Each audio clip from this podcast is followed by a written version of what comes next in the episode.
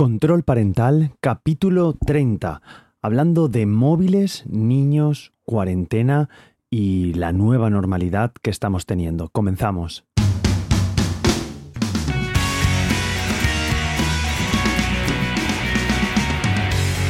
Hola a todos, mi nombre es Carmelo Sena y esto es Control Parental, un podcast sobre tecnología aplicada a la familia, educación, noticias, redes sociales, las nuevas tecnologías que nos interesan a los padres para una buena educación digital de nuestros hijos.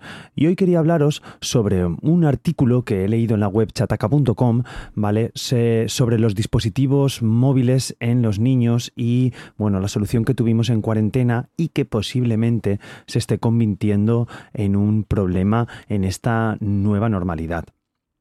Quería haceros un poquito de resumen, pues que todos recordamos en la primera mitad del año 2020, pues donde nos confinaron y la vida de la mayoría de las personas se convirtió en un caos. Por lo menos mi vida más o menos se convirtió en medio caos con los chiquillos y en casa y creo que la mayoría de la gente que posiblemente me escuche eh, también, ya que comenzamos con estas nuevas palabras, el teletrabajo, eh, los niños en casa haciendo todo lo que podían hacer. Los colegios y las guarderías en ese momento estaban cerrados, no podíamos contratar a nadie en casa para que los cuidaran y finalmente pues se optó por soluciones tecnológicas, además de que se optó y nos vimos abocados a utilizar las soluciones tecnológicas tanto para el ocio como en los colegios y en, y en el trabajo.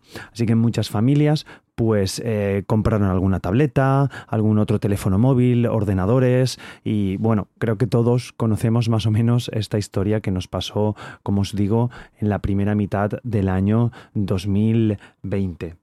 Así que en ese periodo nos lanzamos todos a utilizar las nuevas tecnologías, tanto si nos gustaban como si no, como si no estuviéramos bien. Y bueno, pues resulta que en esa época un estudio de la plataforma de control parental custodio, pues solo durante la primera semana de confinamiento el uso de Internet en los menores españoles aumentó en un 180%, ¿vale? Que es muchísimo. Y para abril eh, de 2020 otro informe de esa misma empresa pues señaló que los niños de nuestro país pasaban entre 8 y 10 horas eh, más conectados al día que antes de la declaración del estado de alarma.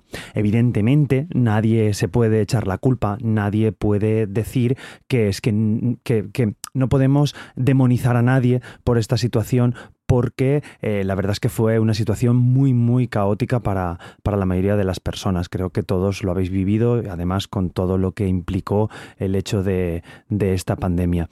Entonces, bueno, eso fue, fueron unas soluciones circunstanciales, fueron unas soluciones en el momento, pero aquí es lo que quiero traer yo el capítulo de hoy. Quiero, no, no es una solución, ¿vale? Ya os lo aviso, no es una solución, simplemente quiero daros puntos de vista, puntos de diálogo en vuestra familia, que podáis hablar con vuestra pareja, con vuestros familiares, eh, con las personas con las que convivís y a lo mejor llegar a un punto donde estéis todos de acuerdo. Lo único que quiero, como digo muchas veces, es vapulear un poco vuestro cerebro para, para que tengáis cosas dando datos pues subjetivos subjetivos y datos objetivos también, ¿vale? Entonces, Debemos tener en cuenta que las pantallas son adictivas y en consecuencia pues pueden provocar en algunos niños pues irritabilidad, nerviosismo, trastornos de ansiedad, depresión, alteración del sueño, peor rendimiento académico, inapetencia por sobre todo actividades físicas y aislamiento, ¿vale? No son palabras mías, son palabras de la de la psicóloga María Guerrero. Ya os digo, todas las referencias que os voy diciendo os las dejaré en las notas del programa para que las podáis leer también vosotros. Y el artículo en el que me baso en el capítulo de hoy también, por supuesto. Así que tampoco nos volvamos locos todo esto que os estoy diciendo, porque puede ser que nuestros hijos vean las pantallas y sean totalmente responsables y no les suceda nada, como un poquito como alguna de lo que os he puesto. No tienen que tener trastornos de ansiedad porque vean un poquito el televisor o el, teléfono móvil, eh, pero puede ser que suceda, simplemente que lo tengáis en cuenta. Entonces puede ser que ahora, eh, a la hora de la nueva normalidad que tenemos actualmente, pues cualquier cosa que sea intentar reducir la exposición a las pantallas, pues los niños enseguida se enfadan, se ponen irritables, eh, se van corriendo y se enfadan. O sea, por ejemplo, a mí me sucede a veces en casa. Eh, entonces, muchas veces prefieren estar escribiendo con el ordenador un montón de palabras, escribir varias cosas en Word, que a lo mejor escribir media hoja o una frase a mano. Y tenemos que tener en cuenta que muchas muchas veces el desarrollo que, que te da el escritura a mano no es el mismo desarrollo que te da el ordenador o escribir a ordenador, que para mí, para mí, personalmente, son dos desarrollos que se pueden simultanear. No uno canibaliza al otro desarrollo. Para mí es bueno que escriban a mano, que escriba yo a mano, y también es bueno que aprendan a escribir a música, a música, que aprendan a escribir a ordenador, porque vamos hacia un mundo digital, nos guste o no, y más sobre todo después de, de esta pandemia. ¿Qué ha pasado? Pues que ahora muchos niños no comprenden por qué antes sí que podía ver la tableta toda la mañana, sí que podía ver las series una detrás de otra y ahora no. ¿Por qué antes sí que podía y ahora no? Claro, nosotros los adultos eh, vemos el problema de la pandemia, vemos el problema de todo lo que ha sucedido y somos diría que conscientes, pero muchas veces no, no llegamos a, serlo. Eh, y ellos pues no lo ven, simplemente no lo ven. También depende de la edad de, de, los pequeños. Así que lo ideal sería razonar con ellos. Voy a hablar ahora en boca de Leticia Ballesteros y de María Guerrero, bueno, que son psicólogas y Leticia es una psicóloga infantil. Entonces señalan que es fundamental hacer siempre el diálogo desde, hacer siempre un diálogo, ¿vale? A la hora de razonar con ellos, vamos a ver por qué no vamos a hacer el, ordenador, por qué no vamos a tener la tableta, por qué vamos a jugar menos a, la consola. Lo ideal siempre es dialogar con ellos, no hacerlo nunca mediante la imposición, porque pues al hablarlo con ellos se sentirán menos, menos forzados y es más fácil que colaboren. Lo ideal sería poder llegar a un acuerdo en ambas partes para que pues los dos nos sentamos satisfechos. La verdad es que en esto en el mundo digital y también pues en la educación general desde mi punto de vista, ahora recalco, siempre me gusta, me, gusta llegar a pactos, hablar con ellos y, llegar a, consensos, por así decir. Eh, ¿Qué sucede con los niños muy, muy, muy, muy pequeños? Que es difícil que, nos sigan o que a lo mejor el diálogo eh, no sirve. Bueno, pues consejos que nos dan es pues recomendar a invitarles a colaborar, por ejemplo, en las tareas del hogar, en el reparto de las tareas del hogar. Entonces estas actividades pueden alejarlos un poquito de las pantallas. Y oye, que también es bueno que pasen tiempo con nosotros. Claro, y diráis, ya Carmelo, pero es que tengo el tiempo justo, tengo el tiempo limitado y estoy trabajando y si me ayudan en las tareas del hogar me entorpecen más que otra cosa. Lo sé, soy consciente de ello, que muchas veces pues eh, resulta que nos retrasan más, pero es que es beneficioso para su cerebrito, es beneficioso para ellos y es beneficioso para nosotros porque al fin y al cabo estamos pasando un ratito con ellos que es muy bonito y que, y que bueno, pues podéis, puede ya llegar a acabar divertido eh, la situación de hacer la cama con ellos porque te costará el doble o el triple que si lo hicieras solo rápido, pero es que ese ratito que vas a pasar con ellos eh, no se va a repetir, eh, van creciendo muy rápido y llegará un momento en el que saldrán solos de casa. Entonces os invito a que lo reflexionéis. Ya os digo, no os doy soluciones, pero sí que quiero que reflexionéis sobre esto, que son ratitos para pasar con ellos. Eh, ya está, que me cueste más o me cueste menos, ya sé que la situación de cada una de las familias es diferente, pero bueno, es lo que quiero trasladaros.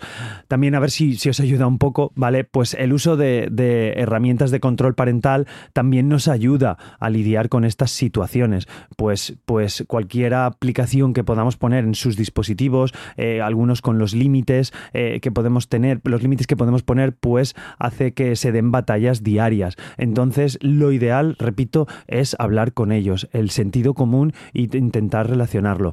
Hago aquí un inciso porque sé que muchas veces me escribís si queréis que os hable sobre alguna aplicación específica de control parental, sobre algún apartado. Bueno, siempre os invito a que reviséis la web porque más o menos intento pasar por todos. Intento pasar por Family Link, por el tiempo de uso de, de Apple, pues todo esto ya he hablado en el podcast, aunque sí que es verdad que hace tiempo y puede ser que hayan evolucionado. Eh, si queréis que os hable específicamente sobre alguna, pues os invito a escribirme. Luego os daré las zonas de contacto, que no me quiero ir tampoco del tema. Y un consejo más eh, también que nos dan estos psicólogos, estas psicólogas, es que subrayemos eh, cómo reducir la exposición de las pantallas de los niños. Pues los progenitores, los padres, los tutores debemos también predicar con el ejemplo, en la medida de lo posible, pues no utilizar dispositivos móviles más allá de lo estrictamente necesario, porque, lo he dicho muchas veces también aquí en el podcast, eh, estamos comiendo y estamos con el móvil, pues no le podemos estar riñendo a un niño con, que no esté con la tableta viendo la patrulla canina, mientras nosotros estamos contestando WhatsApps con la mano derecha, ¿vale? A ver si me, entendéis la, la situación y seguro que alguno se ve reflejado. Entonces, dentro de lo posible, limitaros vuestro propio uso. Ya sé que estáis trabajando, que es que necesito contestar este WhatsApp, pero bueno, plantearos si realmente lo necesitamos, si podemos ponernos un horario para contestar WhatsApps, si creo que sería interesante que, que no pues, pusierais las notificaciones de WhatsApp, no las notificaciones, sino el típico check de que has estado en línea o no.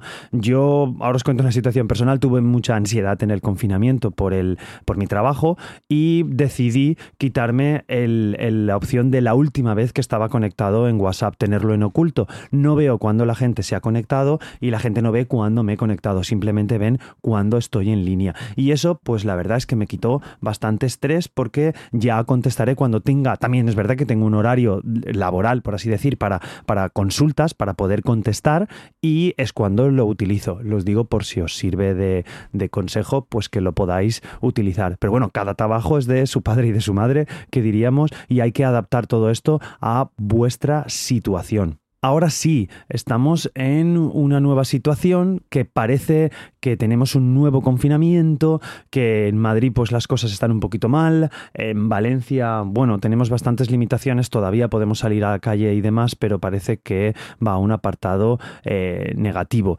Entonces hay que ver cómo poder tratar esta nueva situación y transmitirles que se trata de algo excepcional debido a las circunstancias. Así que podemos hablar con ellos y ver que posiblemente pueda pasar algo, pueda no pasar y que debemos fomentar dentro de lo posible el ejercicio físico. Y ya os digo, hablarles de que es algo excepcional, pues como alguna vez ha sido un cumpleaños, podéis hacer ejemplos, depende ya os digo de, de la madurez de cada niño y de la edad de cada niño. Os estoy hablando aquí en general, pero bueno, tener que ver que, oye, celebramos el cumpleaños una vez al año, es algo excepcional tienes regalos de manera excepcional. Pues estas dos semanas vamos a ver un poquito más la tableta porque es una situación, repito la palabra, excepcional, que no se convierta en una costumbre. De todas maneras, tenemos juguetes en casa seguro, tenemos libros, tenemos eh, otras actividades que no estén relacionadas con la tecnología, que repito, para mí una no canibaliza, no debería canibalizar a la otra, deberían ir eh, conjuntas.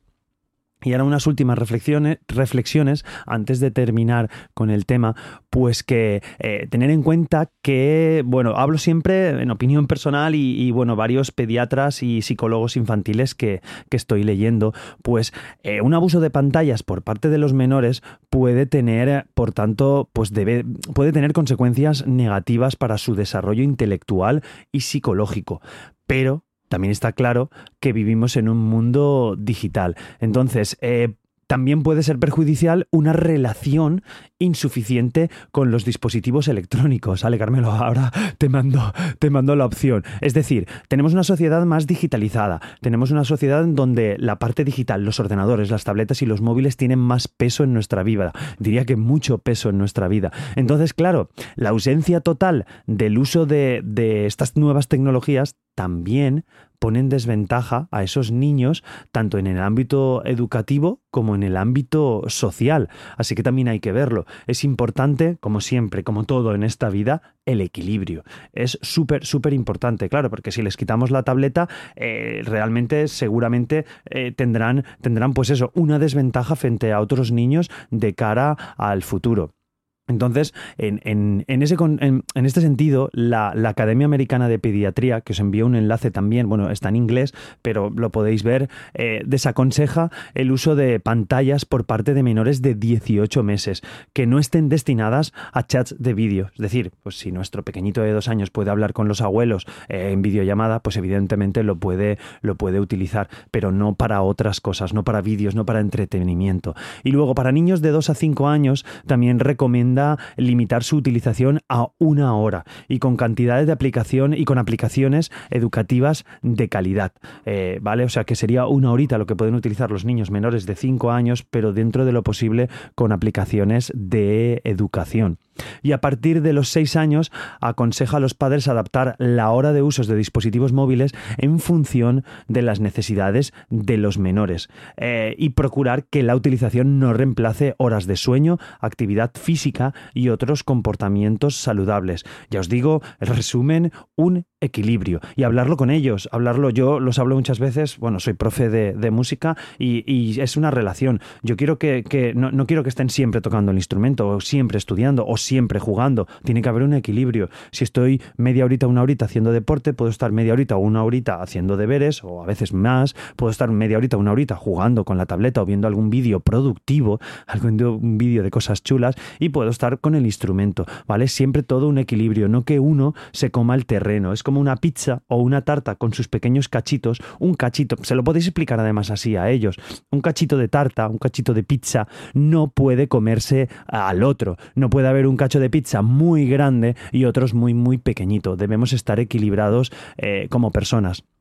Así que, veis, estoy llevando ahora al final del podcast a, la diferencia. No está mal la exposición a estos dispositivos móviles siempre que sea de una forma educativa, ¿vale? Porque, bueno, por ejemplo, nosotros no hemos, no hemos nacido con los dispositivos móviles, pero ellos sí, y tienen que adaptarse al mundo de estas nuevas tecnologías, porque es que cuando lleguen a la universidad van a estudiar con tablets, van a estudiar con ordenadores. Entonces, no está mal que aprendan a utilizarlos, pero, claro, también deben saber escribir con un lápiz y no tener una letra horrorosa o también desarrollar sus otras eh, opciones. Resumiendo un poco, ¿vale? Hay muchas habilidades que los, los niños pues deben desarrollarse y relacionarse en el mundo real, por así decirlo. Sí que es verdad que cada vez es más digital, pero deben hacer estas habilidades en el mundo real, porque tienen que aprenderlas fuera del ámbito digital, como puede ser, por ejemplo, sin ir más lejos, todo lo relacionado con la inteligencia emocional. Eh, porque claro, muchas veces los chats están muy bien para comunicarse,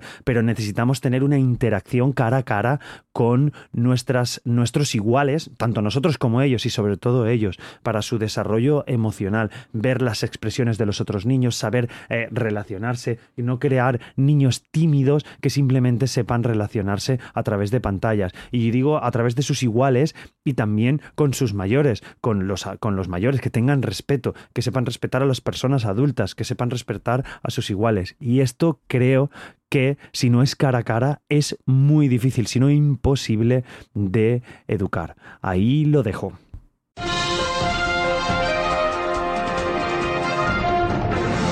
Vamos con las noticias de esta semana. Eh, esta semana el Boletín de Seguridad Nacional del INCIBE recoge una historia que explica qué es Cerberus. Cerberus es un sofisticado troyano bancario que proporciona la funcionalidad de acceso remoto en los dispositivos donde se instala. Entonces os aconsejo verlo porque puede ser que os descarguéis una aplicación de cambio de divisas, os, os bajéis algún traductor que dé un montón de permisos y si no lo bajáis de sitios oficiales, puede ser que tengáis un pequeño troyano que hace que vuestras cuentas eh, acceda directamente a la aplicación de vuestro móvil y se hagan envíos en vuestra cuenta. Así que tened cuidado. Si bajáis siempre de fuentes oficiales no hay problema, pero sé que hay gente que de vez en cuando baja de lugares o de repositorios no estrictamente legales y pueden suceder estas cosas.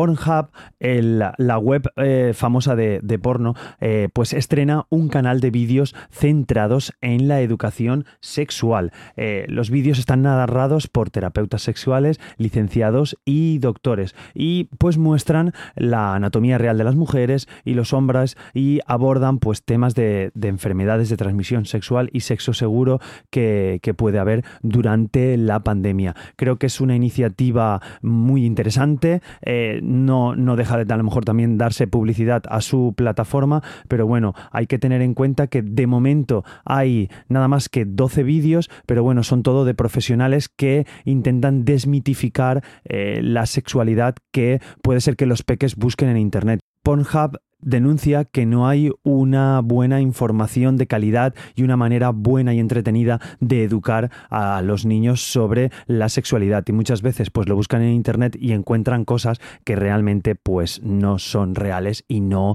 se relacionan, no, no tienen su similitud en la vida real. En pantallas amigas esta semana hablan de ghosting, que es el nombre que se le da al terminar una relación cortando todo contacto con esa persona sin darle ninguna explicación.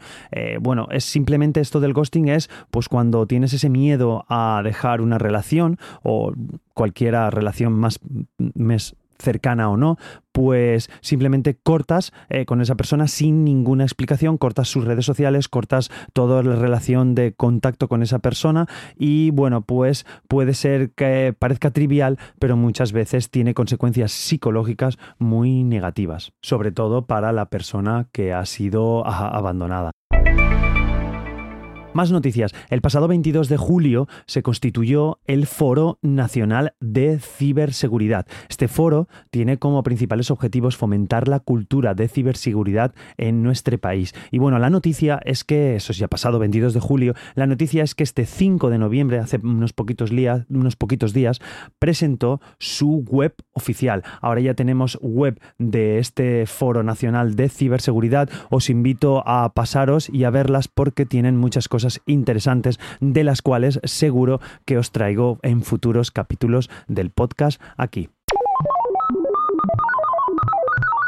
Y para terminar, vamos con dos avisos de seguridad que tenemos que tener en cuenta en nuestros correos electrónicos. Eh, continúa de una campaña que suplanta al Banco Santander para difundir malware. Esta campaña tiene un correo que es un comprobante, en, el asunto del correo nos dice comprobante de transferencia bancaria y en el cual se nos solicita a descargar un archivo comprimido en formato zip.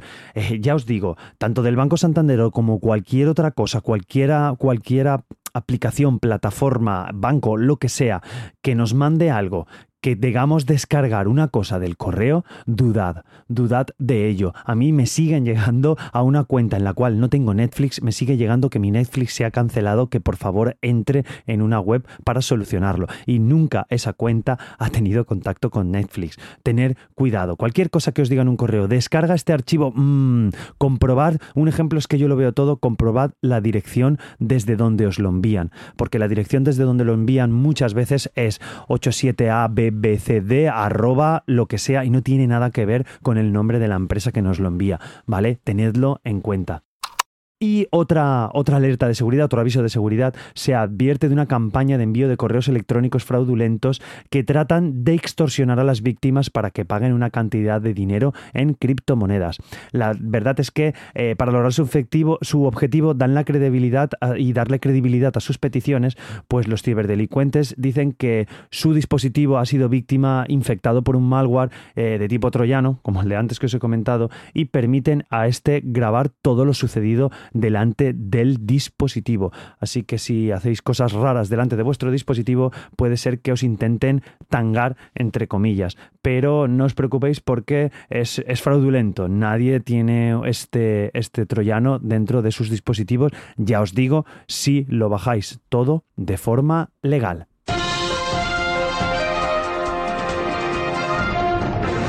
Y nada más, hasta aquí el capítulo de esta semana de Control Parental. Os animo a apuntaros al boletín de noticias de Control Parental. Lo recibiréis cómodamente cada 15 días en vuestro correo, donde tenéis todos los enlaces que os hablo aquí en el capítulo y además un pequeño resumen del tema tratado y cada una de las noticias y avisos de seguridad que os he nombrado. ¿Dónde puedo apuntarme, Carmelo? Pues podéis ir a carmelosena.com. Ahí tenéis mi web de referencia y, bueno, mi web personal. Bueno, tenéis dos, dos proyectos sobre sobre todo estándar o dos proyectos grandes, que es Mundo Suzuki, otro podcast que tengo, y este de control parental. Entráis en control parental y ahí podéis suscribiros en, en el, al boletín. También encontraréis otras formas de contactar conmigo en la mayoría de redes sociales. Eh, estoy como Carmelosena barra baja, así que también podéis buscar. Y ya os digo, lo que os he comentado antes, cualquier duda, cualquier tema sobre una aplicación. Eh, ah, tampoco olvidarme del grupo de Telegram. Tenemos un grupo de Telegram, telegram.me barra control parental. Podéis entrar y ahí os atenderé yo y todos los que estamos ahí en el grupo que seguramente estarán encantados de pues comentar de cómo va nuestra vida digital. Nada más, nos escuchamos en el próximo capítulo. Adiós. Muchas gracias por escucharnos. Hasta luego.